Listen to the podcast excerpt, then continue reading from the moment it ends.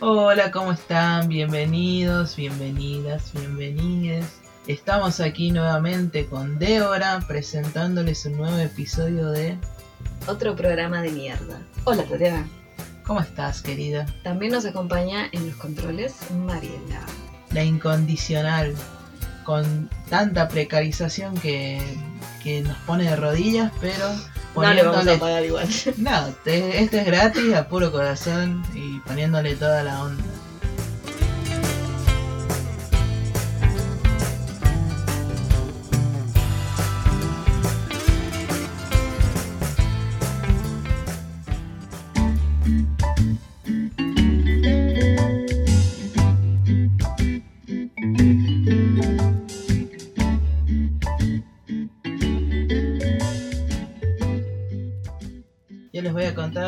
Muy contenta de estar acá, de haber dejado a mi hija durmiendo para venir a grabar.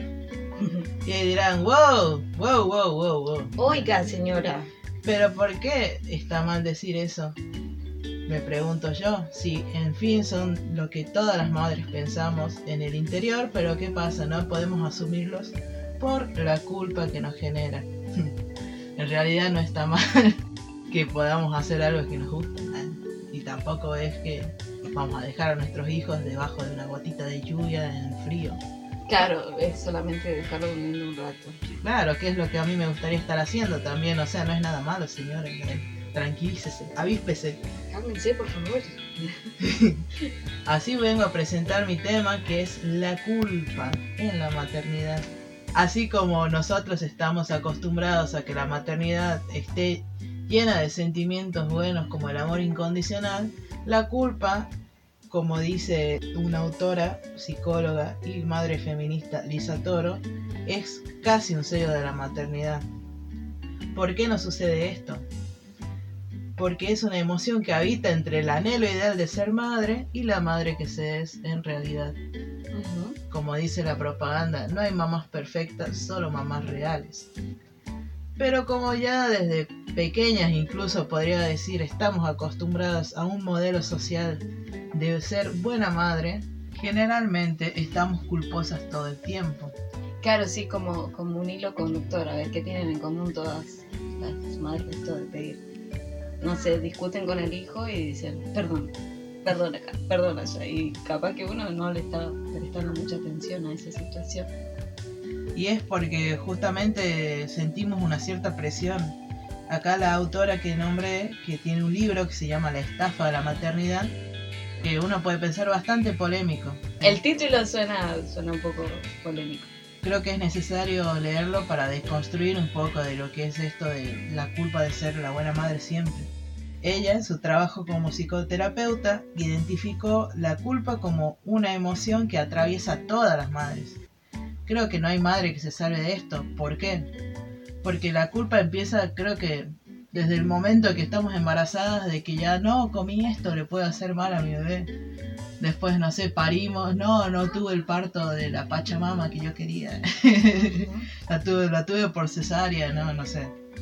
O no me, o no, no cuidé suficiente de mí, le puede afectar al O me bebé. tuvieron que drogar para no sentir dolor. Eso hay, yo he escuchado que hay madres que tienen culpa de no haber estado 100% ahí en ese momento. Y así como es desde el embarazo, de la culpa va a ser un sentimiento que prácticamente nos acompaña en toda nuestra vida de madre. Solo que se va a ir transformando. No hay esperanzas, chicas. No, en realidad fue, podemos hacer un par de ejercicios que los voy a decir más adelante.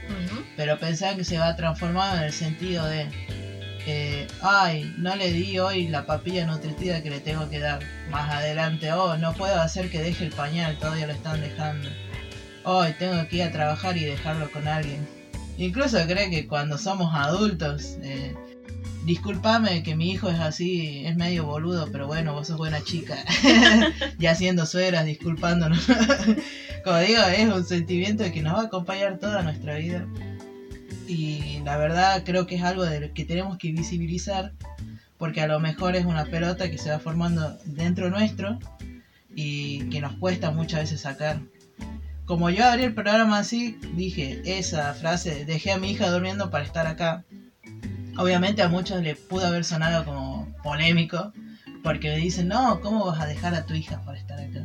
o chocante el tema de, ser madre y, trabajar o ir a hacer tus cosas. Que aparte de ser madre tenés que ser mujer, tenés que trabajar, tenés que ser esposa, bueno, en algunos casos. Siempre tenés que ser buena en todo. ¿Crees que es una presión que la mujer está acostumbrada? O incluso al no ser madre también. Ahora se está tratando también de normalizar esto de que la mujer no desea tener hijos, que no le gustan los niños también. Puede ser algo, o sea, es aceptable. No creo que sea aceptable si vos no querés a los chicos y, lo decís todo el tiempo despectivamente. Claro, tampoco vamos a traumar a los niños solamente porque... Y claro, porque vos pensás que los niños son seres, son personas que se van formando adultos. Y por ejemplo, yo como madre no me gustan los comentarios chocantes de que mi hija está haciendo un berrinche y alguien venga y diga, ay, menos mal que no tuve hijos por eso. Para mí es medio chocante en el sentido de que, que es una niña, está formando sus emociones. Sí, yo conozco adultos que, o sea, tienen casi 30 años y cuando se enojan tiran todo y putean.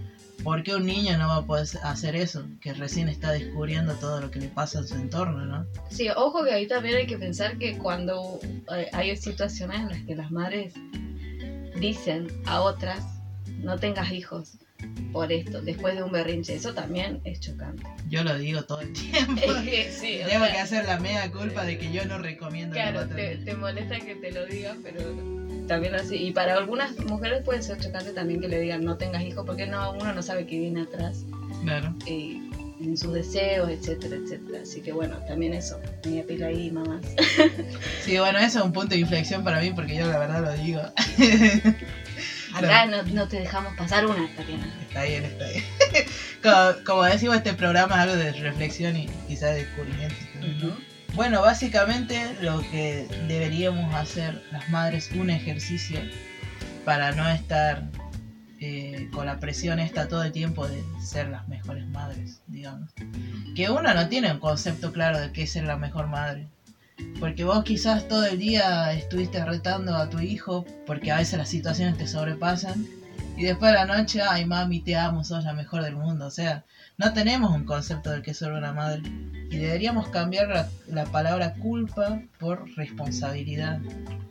Porque somos adultas y tenemos que ser también responsables para con nosotras mismas. O sea, en vez de decir, no, me da culpa que yo esté acá y mi hija esté durmiendo, tenemos que cambiar de decir, no, yo tengo la responsabilidad de hacer lo que quiera con mi vida y que mi hija esté está bien. No me tengo que preocupar por eso. Claro, y que ella después sepa que cuando sea más grande puede hacer también priorizar sus cosas. No está mal. Claro. Eh, yo, por ejemplo, a mi niña le digo, cuando yo trabaje va a ser para que vos estés bien. o sea, que es verdad, para que estemos las dos bien. Tengo que priorizarme a mí de vez en cuando. Como digo, cambiar la palabra culpa por responsabilidad es un ejercicio que podemos ir incorporando de a poco y podemos ir pasando el mensaje. Porque yo estoy segura que a todas las madres nos pasa alguna vez de que, ay, que le pongo la tele para yo estar tranquila un rato. O no sé más, le di demasiada azúcar hoy. ¿eh? O me encerré en el baño a mirar un. Comer un, episodio, a comer un alfajor. Es de, o sea, es constantemente. Es algo constante que te va a acompañar en todo el batería, pero vas a poderlo controlar. O esperar que se duerma para comer el alfajor también. O que esté en el no quiero compartir. o ay, no tiene jardín, hoy no voy a poder tener mis ratas solas. Pero bueno, es que es así, somos personas también. Somos madres y somos. Primero somos personas y después somos madres. Con respecto a esto que decíamos al principio sobre la culpa y sobre que a veces piden demasiado perdón, también está el otro ejemplo, porque me, me hiciste pensar en una situación estaba en un cumpleaños y había un, niño que estaba bastante berrinchudo. Y en ese momento se sintió feo porque, bueno, la mamá salió afuera con el nene y todos, pero todos los que estaban adentro empezaron a decir, ah, que yo ya le hubiera dado chile o yo hubiera hecho esto. Y la mitad no tenía hijos, y vos decís. Una cosa es estar acostumbrado a cuidar niños un par de horas y otra cosa es ya criar. Uno no sabe cómo va a ser. O sea, tanto escupiendo para arriba, eso si hubiera sido literal, hubiera sido un asco porque la verdad que los comentarios eran muy de yo lo haría mejor, yo esto, pero de verdad que ninguno, o sea, eran dos con hijos, pero no, no digamos que eran los hijos ejemplares tampoco, entonces con qué el tupé de opinar ¿Qué es ser un hijo ejemplar? Claro. Otro tema. Otro tema, pues claro, porque también los estaban mencionando ahí los problemas que tenían con sus hijos. Entonces, si vos tampoco sabes cómo criar a tus hijos, ¿cómo podés decir que podrías criar bien al de otro? Entonces también se entiende que las madres muchas tengan la necesidad de pedir perdón todo el tiempo, porque si hay gente, hay grupos de gente que todo el tiempo las están juzgando, vamos, que salir al patio no es que no escuchar lo que están hablando adentro. Así que también se sobreentiende, quizás no todos estamos todo el tiempo juzgando lo que hacen o no, pero bueno, pasa, imagino que pasa. Y a mí me ha pasado mucho de gente sin hijos comentar incluso, qué sé en las redes sociales, compartir cosas de que no hay que hacer tal cosa con los hijos porque después tal cosa. No, primero tener hijos. Yo cuando estaba embarazada decía, mi hija nunca va a tomar un vaso de gaseosa. Ah. Son cosas que pasan, la verdad. Y también con eso hay que ser conscientes de que todo, justamente con estas miradas tan juzgadoras, de que todo el tema respecto a la crianza recae sobre la madre. Porque capaz que, qué sé yo, que este niño tenía a su padre ahí, pero su papá estaba con los amigos y la madre tiene que salir a hacerse cargo de esa situación. Y en, y en otro caso también la crianza es algo colectivo, porque ese entorno ayuda a que este modelo siga, de que la madre esté presionada constantemente, de que la madre se sienta mal por las cosas que hace el hijo. Y hay que entender que la madre no es responsable de todo. O sea, está bien, tenemos que cuidarlo. Nosotros no nos podemos responsabilizar muchas veces el comportamiento de nuestro hijo porque él es una persona aparte. Tiene su personalidad y su forma de ser. Que muchas veces nosotras decimos, pero ¿cómo puede ser así si yo no le enseñé eso? Porque es una persona. Claro, y aparte de eso, si estás viendo a una persona que está desbordada, en vez de solamente opinar, tratar de ver cómo ayudarla en vez de patearla y ya está en el piso, ya está sufriendo, dejar de patearla y tratar de hacer algo. Vos como adulto creo que cuando vos estás mal no te gusta que te vengan a verduguear. Más allá de si se equivocó o no se equivocó, es como...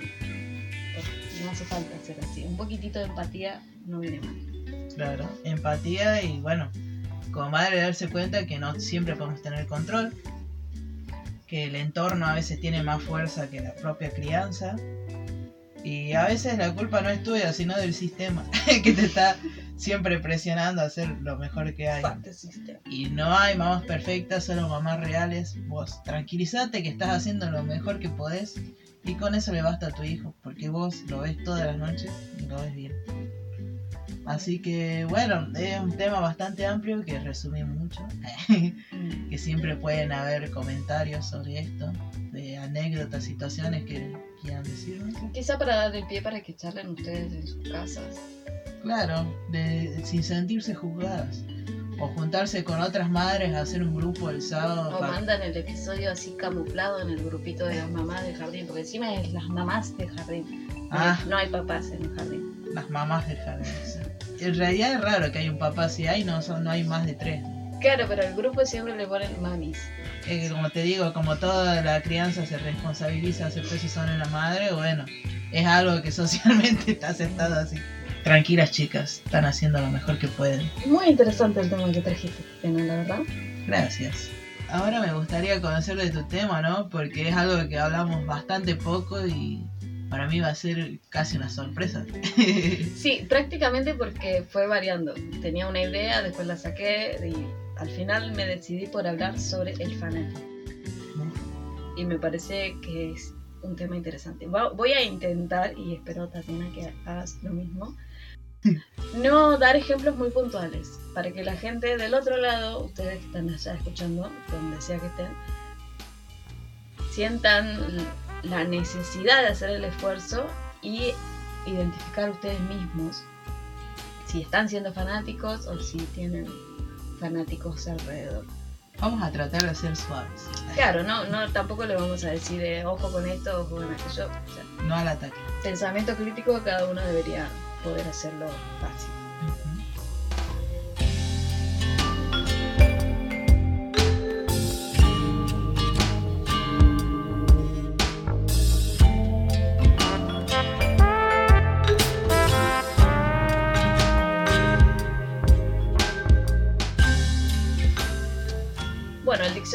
Define como apasionamiento y tenacidad desmedida en la defensa de creencias u opiniones, especialmente religiosas o políticas.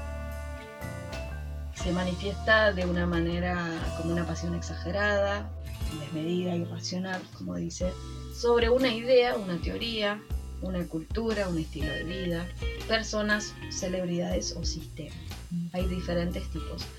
Pueden ser por una creencia de una forma de manifestarte en general, mi, mi vida se va a regir de esta manera, tengo que hacer esto, no sé, levantarme a tal hora todo el tiempo porque el sol es el que me da la energía, etcétera, etcétera, y ya empecé a tocar temas que no debería. Va por ese lado. Igual es necesario tocar los temas, no, no martirizarlos, pero sí por ahí para identificarlos también, lo que queremos decir. Sí, sí, solo que no quiero tocarlos demasiado. Ah, está bien. Está bien que tenga filtro, querido. Sí, sí. Salga natural. Encima es esos filtros descartables, así que tengo un poco de miedo. Pero bueno. Aries a full. Bueno, cabe señalar que el fanatismo no se define tanto por la racionalidad o irracionalidad del pensamiento de una persona que es fanática, sino más bien por las actitudes y los comportamientos que tengan. Es decir, de qué manera manifiesta ese fervor por la idea que tienen. Y hay distintos tipos. Sí, también hay, hay fanatismos que se consideran positivos, como por ejemplo a un artista. Que los fanáticos muchas veces hacen destrozos o incluso pegan a los árbitros. Para mí eso más que fanatismo violencia. Porque un fanático de que Justin Bieber lo único que hace es estar con una vincha y un póster llorando y no jode a nadie. Claro, hay como una línea delgada que separa el fanatismo positivo de del negativo de este que llega a ser violento e incluso peligroso. Positivo vendría a ser, por ejemplo, en el caso de admirar a algún artista o alguna ideología política, religiosa, lo que fuere. Y negativo ya es cuando vas al choque directamente con todos los demás por no creer. No querés hablar de otra cosa, no podés hablar de otra cosa y no entendés que los demás no piensen como vos. Y pasa, bueno, pasa con los artistas, con los equipos de fútbol, con la religión. Cero tolerancia. Con los estilos de vida, etc. Claro, cero tolerancia. Es una especie de obsesión que se va generando y se va inflando si uno no le pone freno. Claro, el caso de John Lennon es un caso emblemático sobre el fanatismo y las obsesiones que tienen los fanáticos. Es como que idealizan a una persona y confunden lo que imaginan con la realidad. Entonces pueden llegar a tener esos desenlaces tan trágicos. Cinco tiros le dieron a Lennon por la espalda. Y para decir es alguien a quien yo admiraba, le voy a dar cinco tiros en la espalda, hay un límite que se cruzó hace rato.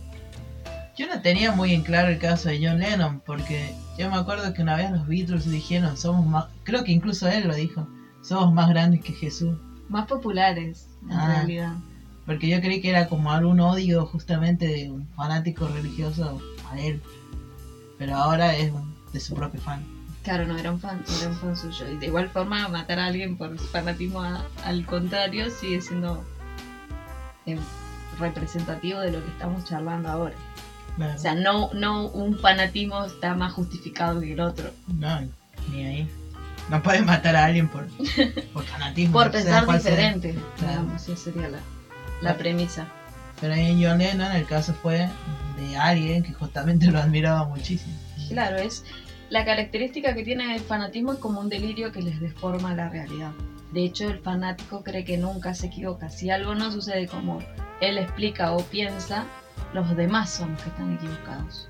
Entonces así también va alejándose del resto de sus pares porque o no creen lo mismo que yo, o están todos equivocados, o están todos dormidos y soy el único despierto. El año pasado, de hecho, había un montón de publicaciones que a mí me daba risa porque eran de todas las puntas, de todos los ángulos, todos creían ser los despiertos y el resto los dormidos. No importa del, del pensamiento que digas, cualquiera, elegí uno, todos eran los despiertos, los otros estaban dormidos. Entonces al final ¿quién está durmiendo?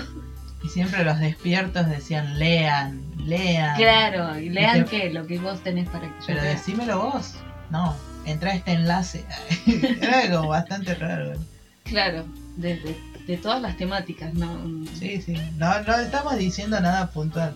Si se sienten tocados, ah, no, no nos hacemos Te cargo. pica el culo, te rascas. no nos hacemos cargo. perdón, perdón, fue ese abrupto. Se- ahí cambiamos el filtro, ponemos el nuevo. Pero es que lo digo bombardeado. Bueno, entonces el fanatismo puede repercutir en la personalidad del fanático, provocando que tenga doble personalidad en algunos casos. Cuando alguien se convierte en un seguidor incondicional de un grupo o una secta, por ejemplo, Sí. vive en dos mundos, el que lo rodea y el de la organización. Y ambos en general son incompatibles. No podés ponerlos a los dos en el mismo pedestal si se contradicen entre sí. Las sectas, como bueno, un ejemplo general, se meten en esta fase psicológica para apoderarse de la conciencia de los posibles adeptos, como este que crea en ellos. Generalmente es esto, es nos, de este lado estamos mejor que del otro. Y empiezan con esa idea a generar como un estilo de vida ideal que una persona que esté en un estado vulnerable, ya sea por su situación económica, familiar o lo que sea, empieza a creer que eso es el ideal, a donde, a donde quiere aspirar. Quiere vivir mejor, quiere pensar de esta otra manera. Acá hay un grupo grande que son todos buenos, son todos ocupados, son felices. Eso muchas veces es peligroso. Entonces es mucho más fácil que las sectas tengan. Eso muchas veces es peligroso. Yo en un, hace un tiempo atrás veía esos videos de Facebook y decían, qué sé yo, las sectas más peligrosas. Incitando incluso, creo que uno de los casos famosos también fue de una secta que estaba acá en Latinoamérica, que hizo un suicidio masivo, que terminaron matándose no sé cuánto, como casi 900 personas, entre niños, niñas, todo. O qué sé yo, también el caso de Charles Manson, que tenía sus seguidores.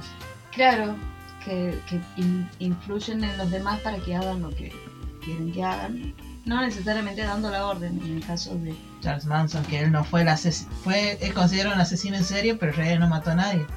Hizo que sus seguidores maten a gente. Claro. Como bastante loco esto, lo que genera el fanatismo, esa ceguera muchas veces, ¿no?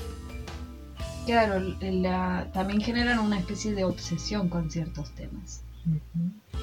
Y con, bueno, con, en el caso de las ideologías, que es mucho más grande, las ideologías o los pensamientos políticos, puede pasar esto, de que los demás están todos equivocados y necesito que entiendan cómo son las cosas de verdad, de verdad entre comillas.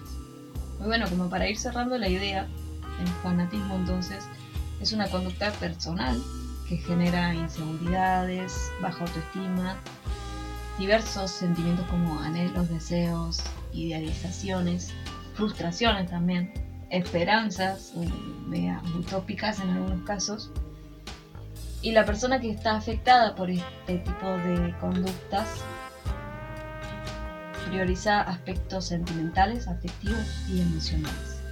Necesita completarse de alguna manera con esto. Y por eso no puede tampoco soltar tan fácil la idea a la que está aferrado. Claro, no es como decirle, bueno, ya está, ahorita un poco la cabeza y no me molestes. ¿no? No es tan fácil. Claro, no te enrosques tanto y como no puede, no es tan, tan sencillo. Capaz. me dio un. No, se metió un. De hecho, algunas veces es tanta la necesidad que tiene una persona de sentirse parte de algo que puede cambiar de un momento a otro, así como un panqueque sobre lo que siempre creyó y de repente está pensando todo lo contrario solamente por ser parte de algo y lo defiende con uñas y dientes. Yo he conocido varios casos de personas que fueron gauchas, después fueron otakus, después fueron mormones, después fueron católicos, después como que cambiaron un montón de cosas para estar con cierto grupo de gente. Que bueno, no está mal tampoco, porque uno se va descubriendo en la vida, va descubriendo cosas nuevas, ¿no? Pero a lo que voy, como a veces pueden dejar de lado la personalidad para aferrarse a, algo que, te- para tener en común con el grupo de otras personas. Claro, yo pienso que no está mal defender las convicciones que tenga uno, siempre y cuando no hagas de cuenta de que todo lo que viviste antes no pasó. Claro, O sea, si realmente te convenciste de algo, tiene que haber un proceso que te justifique a vos mismo y en general, o sea, no necesitas tampoco justificar a los demás, pero que sea coherente con, con lo que vas aprendiendo a lo largo de tu vida. Pero ya obsesionarse de tal manera de que no puedas dejar de hablar de eso, no puedas concebir que otros no tengan tu misma experiencia, ahí hay otro tema aparte. Tu misma intensidad. Y hay una desventaja que es que en general los fanatismos extremos han sido producto, no producto, han provocado muchos conflictos sociales, guerras, masacres, bueno, como decíamos, Charles Manson, por ejemplo, limpiezas étnicas y bueno, injusticias en general, porque es más fácil manipular a alguien si ya es fanático. Si vos lograste que capte esa idea de tal forma que puedas decir, mira, aquel es nuestro enemigo. Como el Ku Klux Klan, Claro. como el nazismo, todas esas cosas también son claros ejemplos de fanatismo.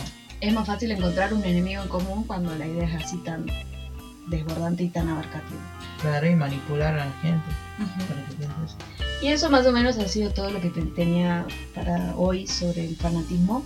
Espero que puedan también ver a su alrededor o bajar un cambio si es que tienen que bajarlo.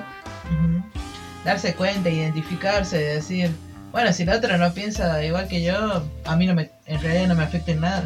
Claro, a lo mejor no lo hace por atacarme. Quizás solo piense distinto. Y sí, ya está. No es que te vayas a vivir a otro lado porque persona que tenés al lado no es fan de Boquita. ¿Entendés? Claro. Es como, sí, hay que pensar un poco que no todo es tan desmedido y no todo es personal, no todo lo que hace el otro es para hacerte mal a vos. A veces tiene que ver con su historia y con su percepción de las cosas. Somos seres individuales, muchachas. A nadie le importa lo que hagas. Sí, Bueno. hacer, hacer lo que te haga feliz y hacer que los otros hagan lo que le hacen felices y chao. Exactamente.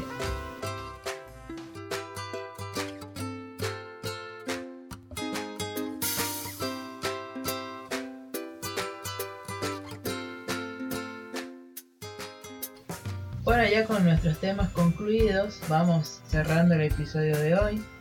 Eh, estamos en campaña todavía para hacer redes sociales. eh, Sí, Pues, nos quedamos. Nos quedamos. Sí. en correr. pues vida de madre, emprendedora. eh, Bueno, por mi parte es estrés puro. Pero bueno, ya en el próximo programa que hagamos, porque vamos a seguir hablando de estos temas que yo sé que les recopan, eh, vamos a, a tener redes sociales, así quiero que escuchar, quiere- queremos escuchar eh, sus comentarios, sus experiencias, y por eso eh, creo que es muy importante tener un lugar donde podamos intercambiar, ¿no? O a lo mejor nos pueden pasar estas ideas interesantes sobre temas a tratar. Hoy, hoy hablamos de temas diferentes entre sí, que creo que estuvo bueno también porque por ahí no a todos se les presenta la oportunidad de charlar de cosas tan, tan profundas tan profundas. o polémicas. Eso ha sido todo por hoy. Vamos a estar acompañándonos la otra semana en otro programa de mierda. Chau. Hasta luego.